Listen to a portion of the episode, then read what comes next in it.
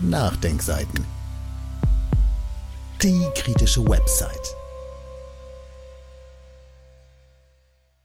Warum ich die Medienberichterstattung zum Manifest für Frieden und der Friedensdemo gut finde. Ein Kommentar von Lutz Hausstein. Empfinden Sie, liebe Leserinnen und Leser, die vorstehende Überschrift als Zumutung? Gemach, Gemach. Urteilen Sie nicht vorschnell. Es gibt Gründe für diese Bewertung. Gründe, die Teile der Medien verunsichern könnten, um einen früheren Innenminister leicht abgewandelt zu zitieren. Ich verspreche Ihnen, am Ende des Textes werden Sie meine Einschätzung nachvollziehen, wenn nicht gar teilen können. Die alles beherrschenden beiden Themen der letzten Wochen waren das Manifest für Frieden, in dem für diplomatische Verhandlungen im Ukraine-Krieg aufgerufen wird und das als Petition inzwischen von mehr als 700.000 Bürgern unterzeichnet wurde, und die sich darauf beziehende Friedensdemonstration am 25. Februar in Berlin. In den Medien, privaten wie öffentlich-rechtlichen Fernsehsendern sowie den privaten Printmedien wurde das Hauptaugenmerk weniger auf die Inhalte des Manifests und der Demonstration gelegt, der Fokus lag vielmehr auf einer angeblichen Rechtsoffenheit bis hin zu Querfrontunterstellungen, denen gern noch Putin irgendwas Vorwürfe beigefügt wurden.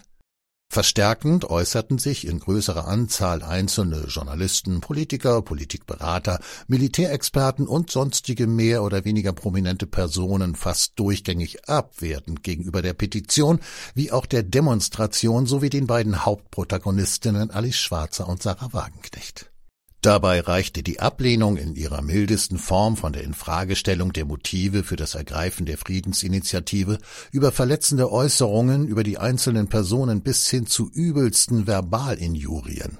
Dabei bedient man sich Behauptungen und unbewiesener Unterstellungen, die als Fakten deklariert werden und schreckt nicht einmal vor nachweisbaren Falschbehauptungen zurück.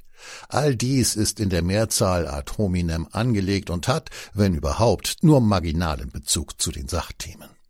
Dass dies allzu häufig gerade genau durch jene Akteure erfolgt, die ansonsten bedeutungsschwer Haßsprache im Internet und den sozialen Medien beklagen, ist umso betrachtenswerter.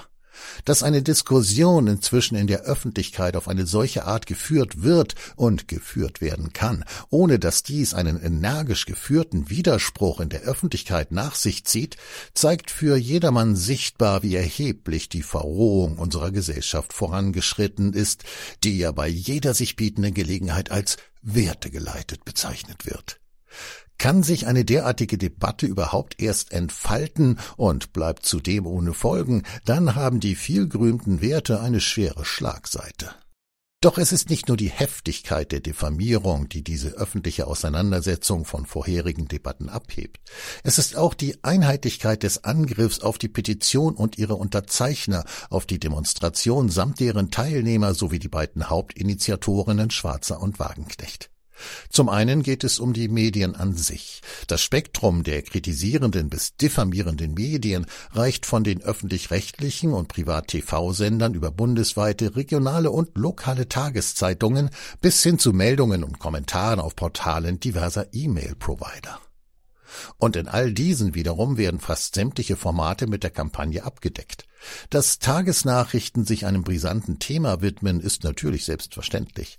Wenn diese Nachrichten jedoch durchgängig wertend und häufig in der Form eines Kommentars daherkommen, widerspricht dies journalistischen Standards.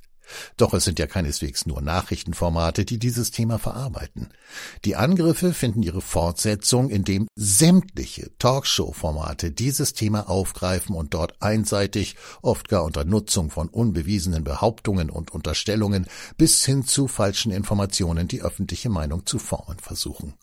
Einen besonders absurden Höhepunkt bildet die Tatsache, dass anschließend gegen diese Talkshows der Vorwurf einer False Balance erhoben wird. Und zwar nicht, wie man es erwarten könnte, dass die Zusammensetzung der Talkshow-Gäste kritisiert wird, weil da fast durchgängig einem Kritiker bestimmter gesellschaftlicher Umstände in der Regel drei Verteidiger zuzüglich einem voreingenommenen und damit einseitig zu verortenden Moderator gegenüber sitzen. Nein, die Teilnehmer des Kritikers selbst wird als falsche Ausgewogenheit betrachtet, wohl dem, der darin noch einen von Meinungspluralismus gezeichneten Debattenraum zu erkennen vermag. Doch es sind nicht nur Nachrichtensendungen und Talkshows, die sich unisono abwertend über die Friedenspetition und die Demonstration auslassen. Es setzt sich nahtlos in Politmagazinen, Verbrauchermagazinen und Satiresendungen fort. Ist das eine Sendeformat beendet, folgt ein anderes, das mit gleichem Tenor die Kampagne fortführt. Ein Entkommen ist unmöglich. Schlägt man die Zeitungen auf, liest man die Online-Ausgaben diverser Zeitungen. Überall dasselbe Spiel. Die Gleichförmigkeit der Berichterstattung hat ein unerträgliches Ausmaß erreicht. Wie komme ich nun nach all dem dazu, die Medienberichterstattung der letzten Wochen zu begrüßen? Ganz einfach. Diesmal haben die Medien endgültig überzogen. Es gab in den letzten Jahren und Jahrzehnten immer wieder öffentliche Debatten, bei denen ich mich an der mangelnden Ausgewogenheit gestoßen habe. Bei sozialen Themen der Einführung der Agenda 2010, den Kriegen in Jugoslawien, Afghanistan, Syrien und anderswo, den verschiedenen Freihandelsabkommen und nicht zuletzt dem alles bestimmenden Thema der letzten drei Jahre Corona. Dennoch gab es immer wieder zumindest journalistische Einsprengsel, die andere Sichtweisen zugelassen und selbst getätigt haben, auch wenn sie oftmals nicht viel mehr als das demokratische Feigenblatt darstellten, da sie sehr marginal waren. Was jetzt jedoch zu erleben ist, hat eine neue Qualität. Diese extreme Einförmigkeit gepaart mit einer enormen Vehemenz bleibt den Bürgern in diesem Land auch nicht verborgen. Viele sind dadurch aufgeschreckt, erschreckt. Und das zu Recht. Denn aus diesen Erscheinungen grinsen totalitäre Züge, die sich noch vor wenigen Jahren niemand in diesem Land hätte vorstellen können. Selbst ich nicht, der schon immer ein kritischer Geist gegenüber vorherrschenden Dogmen war und auch noch bin. Es gibt eine Menge Gründe, weshalb ich 1989 in Leipzig für ein anderes Land auf die Straße gegangen bin. Einer davon war die Partei. Die Partei hat immer Recht. Dieses Audio konnte nur entstehen, weil zahlreiche Leser und Leserinnen die Nachdenkseiten fördern und durch Spenden unterstützen. Wenn Sie auch etwas tun wollen, klicken Sie einfach den entsprechenden Button auf unserer Website an.